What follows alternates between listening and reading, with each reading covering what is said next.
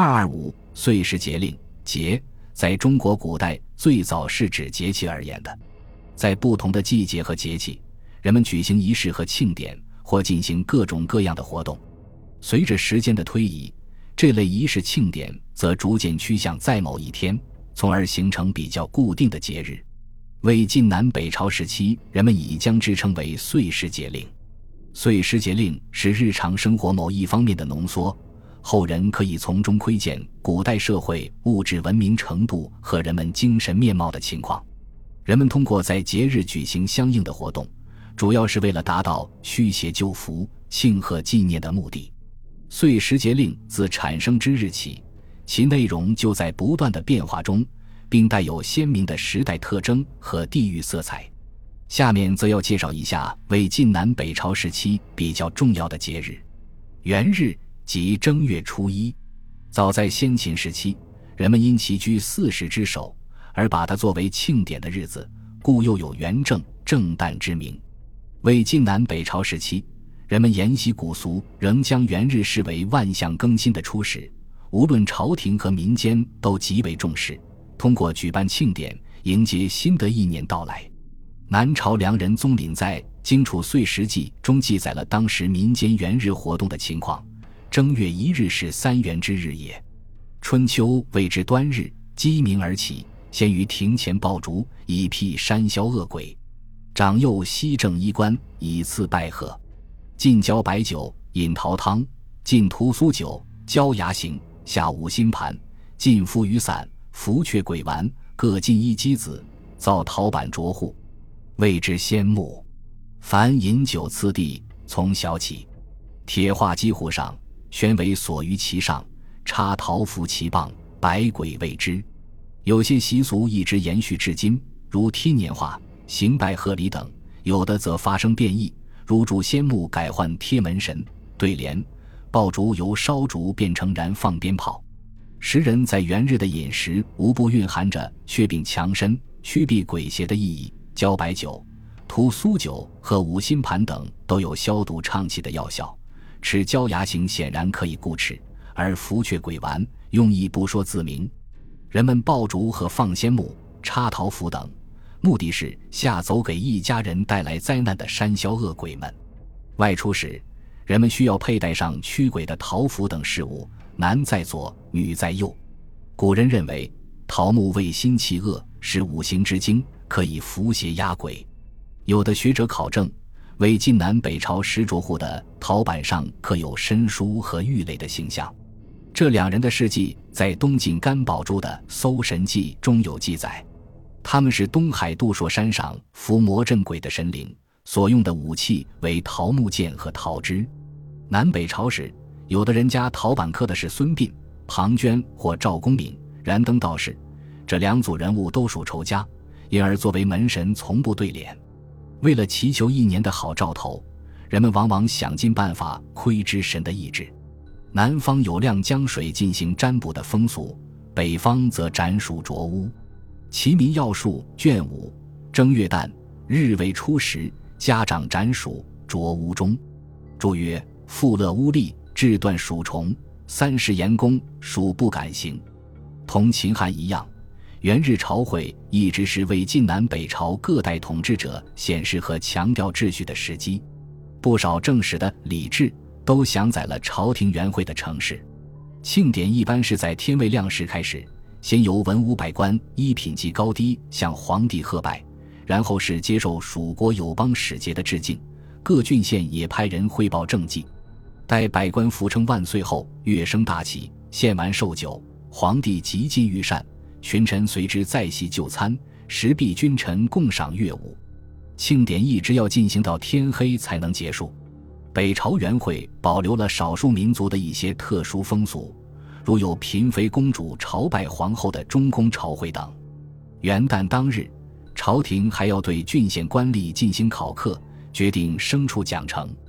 元宵。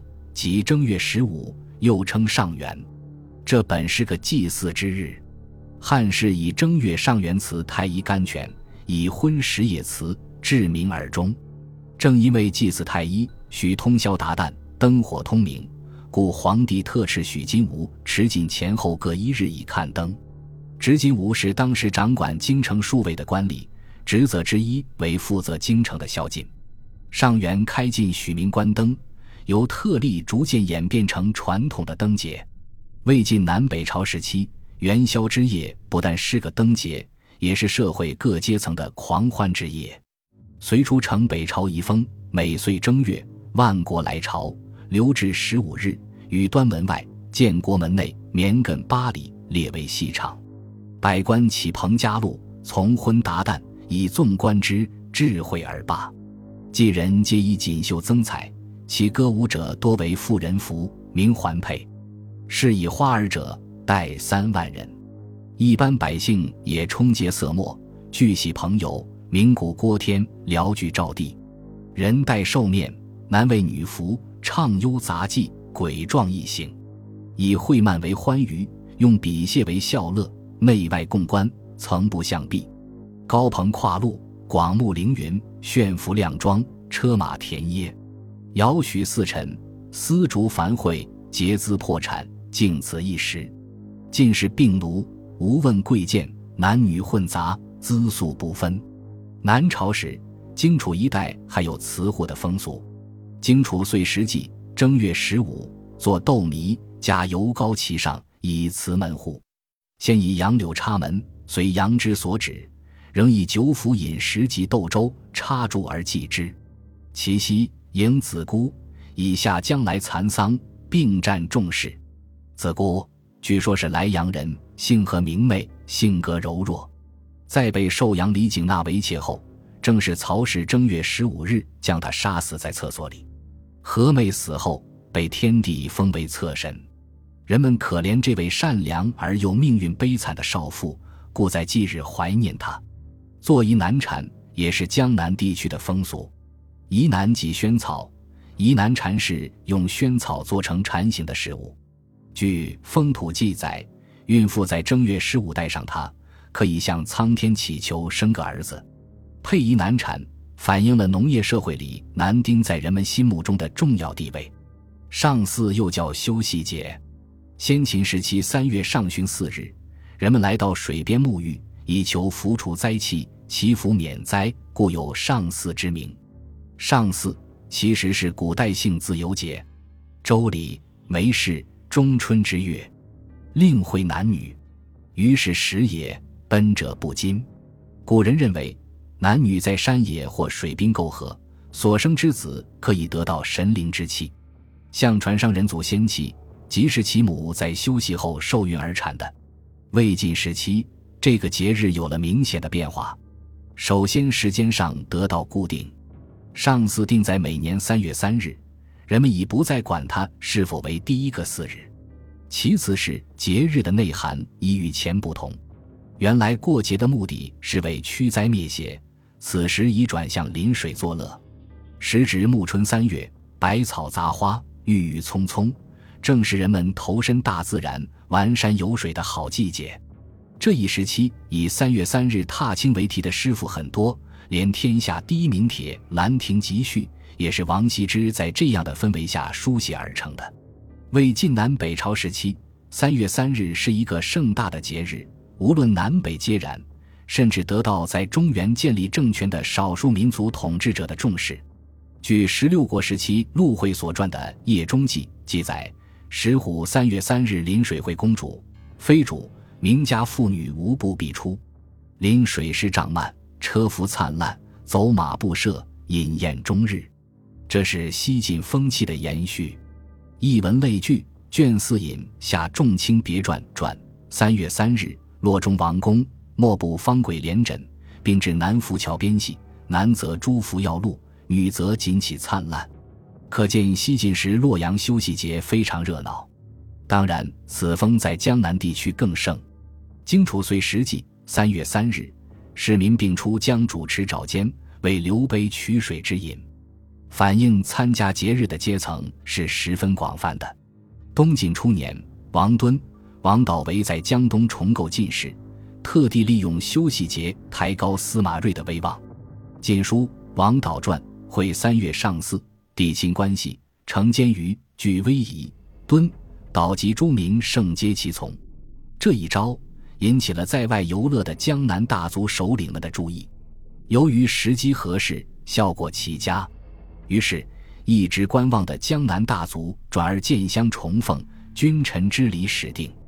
寒食节在冬至后的第一百零五天或一百零六天，恰逢清明的前夕。每年这个时候，人们都要禁火寒食。先秦时期已有禁火的记载，《周礼·司选氏》说：“中春，以木铎修火，禁于国中。”司选氏是掌火之官，每年春季第二个月要到各地巡视，执行禁火之令。古人认为，火星不久将出现在卯宿之南，此前禁火可以减弱火星的锐气。后来，人们又把寒食节同纪念介子推联系起来。介子推，春秋时期的晋国贵族。他曾助晋文公复国，攻城后归隐于山，文公无奈，焚山遇事之初，结果不幸被烧死。乡人怜之，遂有寒食之俗。环谈新论，太原郡民以隆冬不火十五日，虽有病缓疾，犹不敢犯，为介子推故也。显然，寒食习俗的形成与人们崇尚介子推的人格有很大关系。三国时。曹操在《明伐令》中禁止寒食，他认为这种风俗不利于人体健康，对于身体虚弱的老人和小孩更是如此。然而，尽管有严厉的处罚，却收效甚微。西晋十六国寒食之俗反而更加兴盛。后赵石勒也曾下令禁止寒食，然不久天降冰雹，人们遂把天灾与禁令联系起来，结果仍是不了了之。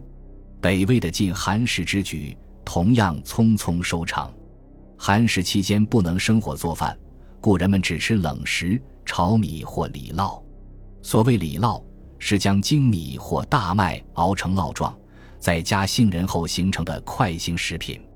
寒食节本与清明毫不相关，前者是个名人纪念日，后者才是节气。南北朝之后，清明逐渐取代寒食。大约由于两个日子接近的缘故，这种演变从一个侧面反映出节日习俗存亡更替的规律。端午即五月五日，端午与夏至有密切的联系。周处风土记载：仲夏端午，端初也，俗重五日，与夏至同。在诗人心目中，夏至是阴阳争、死生分、血气散的季节交换时间。由于夏至的存在，整个五月都被看作不吉的时期。汉魏之际，应少著《风俗通义》，内中有很多恶五月的民谚。俗云：“五月道官，知面不迁；五月盖房，令人头秃；五月五日生子，男害父，女害母。”王充在《论衡》中也说过：“民间会正月，五月生子，以为正月五月子杀父与母。”不得已举之，父母或死。为什么诗人对五月如此忌讳？显然与季节转换有关。五月正处春夏之交，蚊蝇蜂起，百病丛生。古代医疗水平很低，人们不能适应季节交错，易于死人，所以不能不对五月产生畏惧心理。端午历节的主要目的是逐疫，所以人们在这一天要佩戴五彩丝，在门上挂避瘟的事物。端午作为恶月恶日，人们没有任何游乐庆贺的心情，相反倒是害怕冲撞了邪恶与瘟病，故整日小心翼翼。南北朝时期，防病水平提高，人们对端午的恐惧心理开始有所减弱。到隋唐时，端午则逐渐演变成以娱乐为主的节日。本集播放完毕，感谢您的收听，喜欢请订阅加关注。主页有更多精彩内容。